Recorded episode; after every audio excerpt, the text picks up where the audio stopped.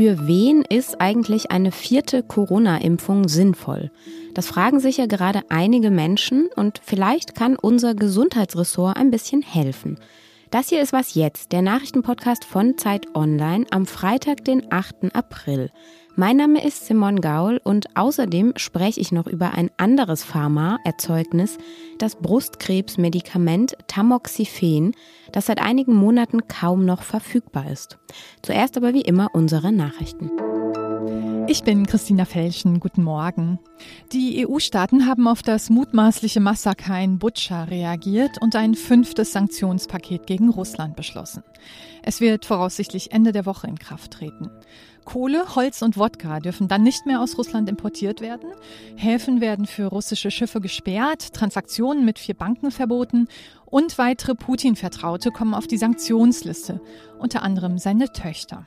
Ein Importstopp für Gas und Öl, wie von der Ukraine und dem Europaparlament gefordert, kam vorerst nicht zustande. Die EU-Kommissionspräsidentin Ursula von der Leyen reist voraussichtlich heute nach Kiew. Sie will sich dort mit dem ukrainischen Präsidenten Volodymyr Zelensky treffen. Nach Angaben der EU-Kommission soll sie vom Außenbeauftragten Josep Borrell begleitet werden. Weitere Details gab die Kommission vorab aus Sicherheitsgründen nicht bekannt. Redaktionsschluss für diesen Podcast ist 5 Uhr.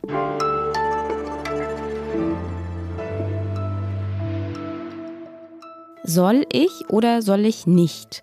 Diese Frage stellen sich einige Menschen ja gerade in Bezug auf eine vierte Corona-Impfung, also einen zweiten Booster. Gesundheitsminister Karl Lauterbach zumindest findet diese vierte Impfung sehr sinnvoll und schlägt vor, sie allen Menschen ab 60 Jahren zu empfehlen. Andere ExpertInnen sehen das teilweise anders und Fragen zu Corona-Impfungen, die kann bei uns in der Redaktion ja sehr zuverlässig unser Gesundheitsressort beantworten. Deshalb spreche ich darüber jetzt mit Florian Schumann. Hallo Florian. Hallo Simon. Ist man denn nach drei Impfungen nicht eigentlich gut geschützt? Also die kurze Antwort darauf ist ja.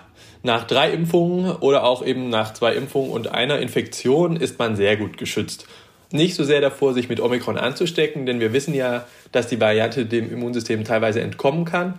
Aber als gesunder Mensch ist man sehr gut davor geschützt, schwer an Corona zu erkranken oder sogar zu sterben. Das zeigen Studien weltweit. Noch etwa drei Monate nach der dritten Impfung liegt der Schutz auch bei Menschen ab 65 davor ins Krankenhaus zu müssen, bei etwa 80 bis 90 Prozent. Allerdings gibt es eben auch Hinweise darauf, dass auch dieser Schutz über die Zeit schwächer wird und sich für bestimmte Personengruppen halt eine vierte Impfung schon lohnen könnte. Und welche Personengruppen sind es, für die das sinnvoll wäre? Also in Deutschland empfiehlt die Ständige Impfkommission STIKO die Impfung derzeit äh, allen Menschen ab 70, dann noch BewohnerInnen von Pflegeeinrichtungen, Personal in medizinischen Einrichtungen und generell Menschen mit einer Immunschwäche, auch schon ab fünf Jahren. Und zwar, weil eben erste Studien gezeigt haben, dass damit der Schutz vor diesem schweren Verlauf und Tod durch Corona wieder etwas angehoben werden kann. Aber ab wie vielen Jahren das jetzt genau der Fall ist, da gibt es eben keine harte Grenze. Karl Lauterbach argumentiert ja, die Impfempfehlung auf alle ab 60 auszuweiten, aufgrund von Daten aus Israel, die noch vorläufig sind. Aber die Studie hat einige Limitationen. Die Zahlen, um die es da geht, um die Todesfälle, das sind sehr geringe Zahlen. Und auch die Europäische Arzneimittel Behörde hat diese Woche erst gesagt, für Menschen ab 60 sehe sie derzeit noch nicht genügend Belege, dass die vierte Impfung was bringt. Und die sprechen eher von 80 Jahren. Sie haben aber auch betont, dass es bisher keine Sicherheitsbedenken gibt. In meinem Bekanntenkreis habe ich jetzt auch schon echt einige sehr junge Menschen, ähm, die sich jetzt die vierte Impfung schon abgeholt haben. Gibt es denn sozusagen irgendwas, was da dagegen sprechen könnte? Also es gibt Immunologen ähm, und Immunologinnen, die vermuten, dass zu viele Booster einen negativen Effekt aufs Immunsystem haben könnten. Ähm, und die argumentieren, dass die Antwort des Immunsystems durch zu viele Impfungen zu sehr sozusagen fokussiert wird und es dann nicht mehr flexibel genug reagieren kann, wenn zum Beispiel eine neue Virusvariante um die Ecke kommt. Allerdings gibt es dafür bei Corona keine harten Belege bisher. Und die meisten Immunologen, mit denen ich so gesprochen habe, die halten das eher für ein theoretisches Konzept, das man allerdings weiter beobachten sollte. Im Moment kann man aber sagen, glaube ich, Älteren und Menschen mit Vorerkrankungen kann eine vierte Impfung nutzen. Aber wer jung ist und gesund und drei Impfungen intus hat oder sich sogar jetzt zusätzlich nochmal in der Omikron-Welle infiziert hat, der braucht jetzt erstmal wirklich keine vierte Impfung, der ist gut genug geschützt. Danke, Florian. Gerne.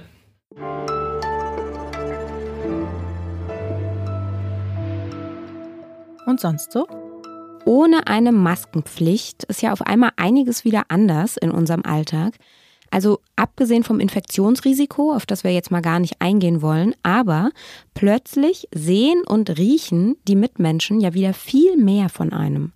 In Frankreich hat das zu einem lustigen Phänomen geführt, denn auch dort ist die Maskenpflicht inzwischen weitgehend abgeschafft und seitdem ist der Verkauf von Lippenstift deutlich angestiegen. Und zwar um mindestens 35 Prozent. Die Zeitung Le Figaro schreibt sogar von bis zu 70 Prozent mehr verkauften Lippenstiften in Supermärkten. Ja, und auch der Verkauf von Kaugummi und Zahnpasta ist diesen Zahlen zufolge angestiegen, allerdings nicht ganz so stark wie der von Lippenstift.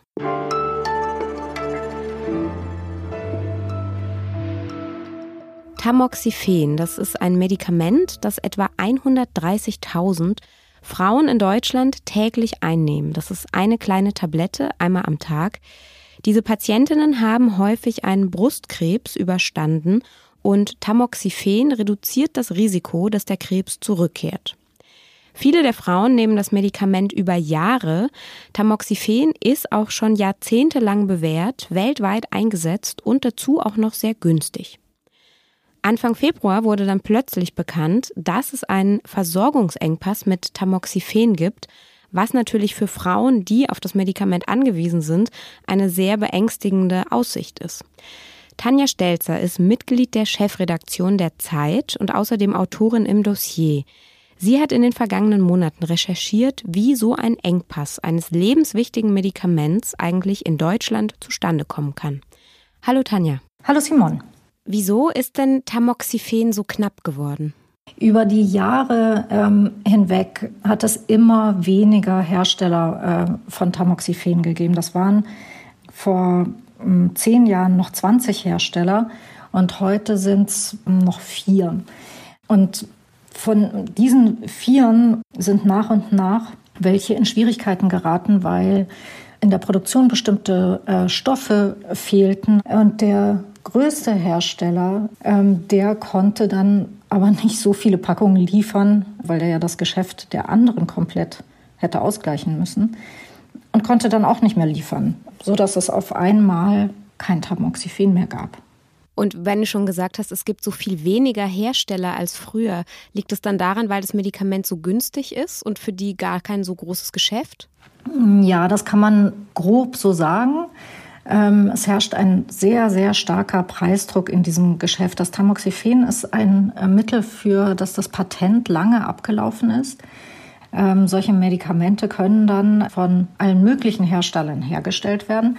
Und da gibt es dann einen großen Konkurrenzkampf ähm, und einen großen Preisdruck. Und über die Jahre ist dieser Preisdruck so stark geworden, dass immer weniger Hersteller darin jedenfalls ein Geschäft sehen. Könnte das denn auch mit anderen Medikamenten passieren oder ist es vielleicht auch schon mit anderen passiert? Das passiert sehr regelmäßig, ähm, auch mit anderen Medikamenten. Es gibt eine Liste vom Bundesinstitut für äh, Arzneimittel und Medizinprodukte, äh, in der festgehalten ist, wie, welche Medikamente im Moment einen Lieferengpass haben. Das sind nicht alles so gravierende äh, Fälle wie bei Tamoxifen bei weitem nicht. Es kommt aber immer wieder vor, dass Medikamente, die sehr, sehr wichtig sind für die Patienten, äh, nicht geliefert werden können. Könnte da die Politik irgendwie gegensteuern, dass solche Engpässe gar nicht erst entstehen? Ja, dazu gibt es einige Vorschläge, die immer wieder diskutiert werden. Unter anderem der Vorschlag, dass es verpflichtend gemacht werden muss für die Hersteller, dass sie ihre Inhaltsstoffe bei mehreren Quellen beziehen müssen. Dann ist es nicht so schlimm, wenn mal eine ausfällt. Es gibt auch Vorschläge, die Hersteller zu verpflichten, bestimmte ähm, Reserven anzulegen. Und es gibt den äh, Vorschlag, äh, Rabattverträge für solche äh, Produkte zu unterbinden. Rabattverträge werden zwischen den Krankenkassen und den äh, Medikamentenherstellern abgeschlossen, Das gibt dann eine Ausschreibung von der Krankenkasse, die sagt, ich brauche so und so viele Millionen Tabletten mit dem und dem Wirkstoff. Wer produziert sie mir am billigsten? Und den Zuschlag bekommt dann der Hersteller, der das günstigste Angebot machen kann. Wie ist denn jetzt aktuell die Situation? Also gibt es jetzt bald wieder genug äh, Tamoxifen? Ja, man hat äh, Tamoxifen aus dem Ausland äh, importiert.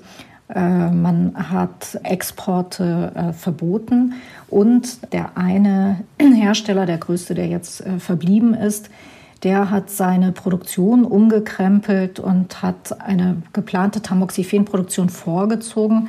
Und dann wird das Problem, das akute Problem hoffentlich ähm, behoben sein. Das Problem ist, dass sich strukturell dadurch aber nichts ändert. Also das sind jetzt so Notfallmaßnahmen, aber diese Entwicklung, dass es immer weniger Hersteller gibt und ähm, dass sich das für die nicht mehr so richtig rechnet, ähm, das Problem ist nicht weg und deshalb ist leider zu befürchten, dass das wieder passiert.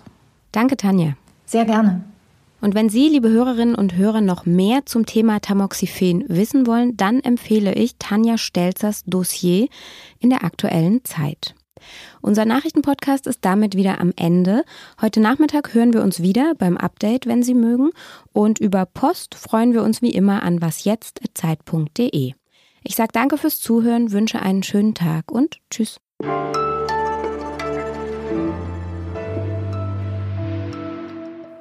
Vielleicht sollte ich mir auch mal wieder einen neuen Lippenstift kaufen, wobei ich die Maske ja eigentlich meistens bis jetzt trotzdem immer noch auflasse. Na mal sehen.